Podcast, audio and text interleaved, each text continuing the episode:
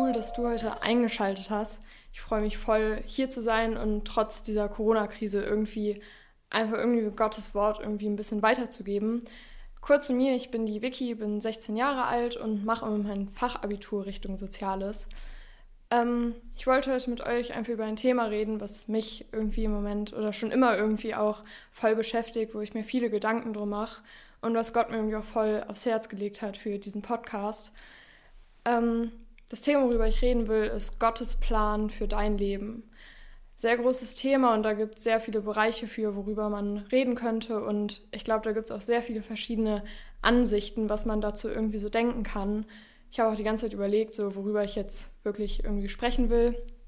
Und jetzt habe ich mich äh, darauf fokussiert, einfach so ein paar Bibelverse rauszusuchen und dann einfach über die so ein bisschen zu reden, was Gott mir da irgendwie aufs Herz gelegt hat, was zu diesen Bibelversen irgendwie ganz cool ist und was ich auch einfach voll interessant für mich fand, das so herauszufinden, was da eigentlich in diesen ganzen Bibelversen drin steckt.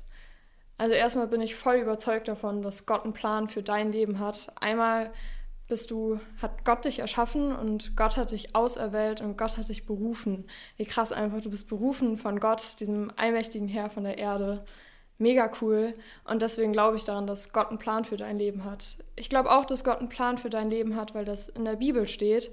In der Bibel gibt es ganz viele verschiedene Verse, wo Gott irgendwie uns sagt, dass er einen Plan für unser Leben hat und dass er auch damit nur das Beste für uns will. In Jeremia steht das zum Beispiel ziemlich klar drin, dass er äh, einen Plan für uns hat und dass dieser auch einfach nur das Beste für uns will. Ich fange jetzt mal mit einem Bibelvers an, und zwar mit Psalm 143, Vers 10, in dem steht, Lehre mich deinen Willen zu tun, denn du bist mein Gott. Dein guter Geist führe mich auf einem sicheren Weg. Und dieser sichere Weg habe ich mir so ein bisschen vorgestellt wie so eine Straße. Ich dachte mir irgendwie so voll das coole Bild zu diesem Thema, dass äh, wir einfach so eine auf so einer Straße fahren und auf dieser Straße kommen ganz viele verschiedene Abbiegungen, wo wir uns immer neu entscheiden muss für irgendeine Zweigung. Und auf dieser Straße gibt es, glaube ich, auch voll viele Kreisverkehre, wo wir vielleicht irgendwie öfters mal drum fahren müssen und öfters mal irgendwie, keine Ahnung, eine Situation des Lebens durchleben müssen, um zu verstehen, was jetzt wirklich die richtige Abbiegung für uns ist. Aber ich glaube, auf dieser Straße gibt es keine Sackgassen. Ich glaube nicht, dass wir eine Entscheidung treffen und dann haben wir unser Leben irgendwie vermasselt. Ich glaube, dass es da keine Sackgasse gibt, wo wir reinfahren und dann ist Ende und wir können nicht mehr umkehren. Ich glaube, dass Gott einfach ähm, anstatt von diesen Sackgassen Wendeplätze für uns vorgefertigt hat, wo wir immer wieder umkehren können von unserer Entscheidung und vielleicht auch von unserer Sünde und wo wir einfach immer wieder uns neu entscheiden dürfen und wieder in die andere Richtung fahren können. Ich glaube auch auf der Straße gibt es Stoppschilder, wo wir mal kurz stoppen müssen und mal kurz überlegen müssen, jo, was geht hier eigentlich gerade ab? Und uns dann mal irgendwie neu sammeln müssen und da irgendwie vielleicht äh, für beten müssen und dann eine neue Entscheidung treffen können. Was ich an dem Vers auch ganz cool finde, ist das Wort führe. Da steht führe, äh, führe mich auf einem sicheren Weg. Und dieses Wort führe finde ich einfach so cool, weil das heißt einfach, dass Gott uns einen Weg zeigt und diesen Weg mit uns geht und dass er uns nicht irgendeinen Weg ähm, und sich irgendeinen Weg für uns bestimmt oder sich für irgendeinen Weg von uns entscheidet, sondern dass er uns führen will und uns den Weg zeigen will und dann mit uns geht und wir dann entscheiden dürfen, ob wir uns ob wir denn gehen dürfen und dass nicht Gott der Bestimmer dahinter ist, der das irgendwie für uns bestimmt. Was ich auch cool finde, ist, dass da steht, lehre mich deinen Willen zu tun und nicht irgendwie, dass wir einfach seinen Willen tun sollen, sondern dass wir dazu angelehrt werden, diesen Willen zu tun. Und das heißt für mich, dass ein Prozess ist, Gottes Willen zu tun und dass es nicht von jetzt auf gleich klappen muss und dass wir von jetzt auf gleich irgendwie alles nach Gottes Willen machen müssen, sondern dass wir da einfach immer wieder neu anfangen können und wie ich eben gesagt habe, in diesen Wendeplätzen, dass wir immer wieder umkehren können und uns immer wieder irgendwie neu entscheiden können. Dann zum nächsten Bibelvers. Handelt nicht gedankenlos, sondern versucht zu begreifen, was der Herr von euch will. Steht in Epheser 5, Vers 17. Und das heißt für mich einfach so, dass wir eine Entscheidung mit Gott treffen. Irgendwie voll krass. So, wir dürfen einfach eine Entscheidung mit Gott, mit diesem Welt, der diese Welt geschaffen hat, mit diesem Gott dürfen wir eine Entscheidung treffen. Und ähm, ich glaube, dass es da wichtig ist, ihn in alle Entscheidungen irgendwie mit einzubeziehen und dann nicht irgendwie unsere Gefühle oder so als Fundament zu nehmen für unsere Entscheidung, weil diese Gefühle, die schwanken immer wieder und die ändern sich irgendwie jede Sekunde, unsere Gefühle. Die sind einfach irgendwie nicht so standhaft, aber Gott ist standhaft und Gott bleibt derselbe jetzt und morgen und für immer, bleibt einfach derselbe. Dann glaube ich, dass wir auch oft unsere Entscheidung von Werten der Gesellschaft abhängig machen, was denn jetzt gerade irgendwie angesagt ist, was ein Trend ist oder so. Aber Gott hat einfach andere Werte, die irgendwie höher stehen als die Werte der Gesellschaft, wovon wir uns oft, glaube ich, verunsichern lassen und dann nicht so ganz wissen, worauf wir jetzt hören sollen, ob wir irgendwie auf Gottes Werte hören sollen, die er uns gerade sagt, oder auf die der Gesellschaft, weil irgendwie wird man dann ja irgendwie voll komisch angeguckt, so wenn man irgendwelche Sachen macht, die vielleicht gerade nicht so im Trend sind oder so. Das hat mich so ein bisschen an Arche Noah erinnert. So, Noah hat da auch einfach so ein fettes Schiff gebaut und alle haben ihn irgendwie komisch angeguckt und waren so, hä, was macht der denn jetzt da? Aber im Endeffekt ähm, hat er halt überlebt als einziger und er war nicht der, der komisch gehandelt hat, sondern er hat nach Gottes Plan gehandelt, nach dem, was Gott ihm gesagt hat. Dann steht da, dass wir versuchen sollen zu begreifen, was der Herr von uns will. Und dieser Versuch bleibt, glaube ich, auch oft einfach ein Versuch, weil Gottes Gedanken so viel höher sind, so viel weiter sind und Gottes Gedanken auch einfach immer die besten sind. Er weiß genau, was richtig für uns ist und wir irgendwie oft nicht. Und dann denken wir oft, dass wir mehr auf uns hören sollten als auf Gott, aber eigentlich können wir immer auf Gott hören und uns immer auf ihn verlassen und dürfen ihm da einfach dieses Vertrauen schenken. Und ja, vielleicht klappt es auch manchmal, dass wir diesen Sinn der Sache verstehen und dass es dann nicht nur ein Versuch ist, das zu begreifen, was Gott von uns will, sondern dass wir wirklich mal verstehen, was Gottes Plan dahinter ist und dafür so ein Verständnis entwickeln können. Und ich glaube, mich hat so ein bisschen auch daran erinnert, an so eine Beziehung mit meiner Mutter. Einfach, dass sie oft Sachen besser weiß als ich und ich dann immer irgendwie auch sauer bin, so, yo, das ist jetzt voll cool, wenn ich das jetzt machen kann. Und meine Mama sagt dann so, nein, das jetzt mal nicht. Und dann bin ich immer ein bisschen sauer.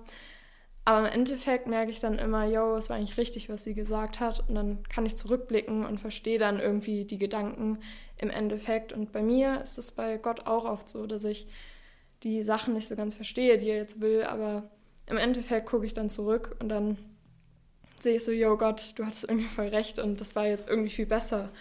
Und da ist auch einfach Gottes Timing einfach irgendwie immer besser als unseres, weil wir leben irgendwie oft im Moment und denken, wir brauchen das jetzt und dann gibt uns das diesen Kick und dann denken wir, das kann ich jetzt immer wieder machen, dann geht es mir gut und dann suchen wir immer nach Neuem und sind irgendwie nie zufrieden, finden nie dieses zufriedene Leben, weil wir einfach immer mehr wollen. Aber Gott will für uns ein Glück, was jetzt gut ist und was auch in zehn Jahren irgendwie noch gut ist.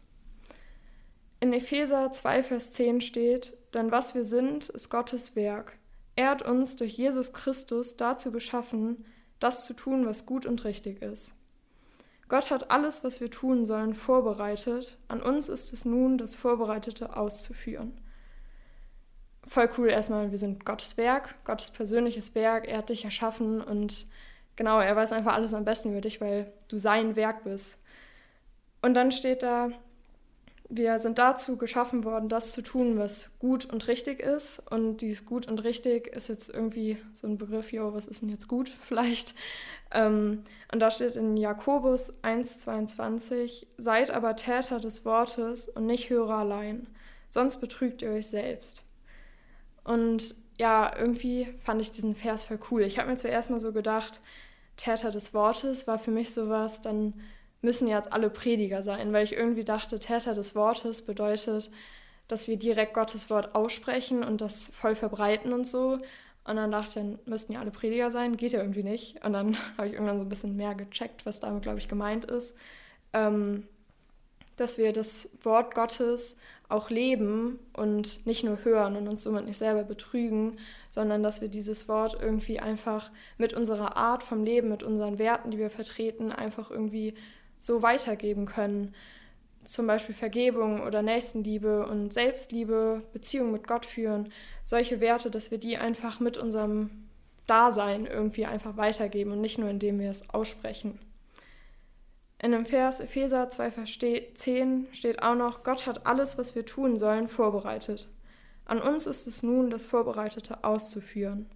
Und das fand ich irgendwie voll cool, weil man ja oft denkt, wenn Gott einen Plan für unser Leben hat, dann haben wir ja keine freie Entscheidung mehr und dann hat Gott ja doch alles für uns entschieden und wir haben gar nicht mehr so diese freie Wahl, obwohl Gott das ja irgendwo immer sagt. Aber in diesem Vers steht das, dass es an uns ist, ob wir das ausführen oder nicht.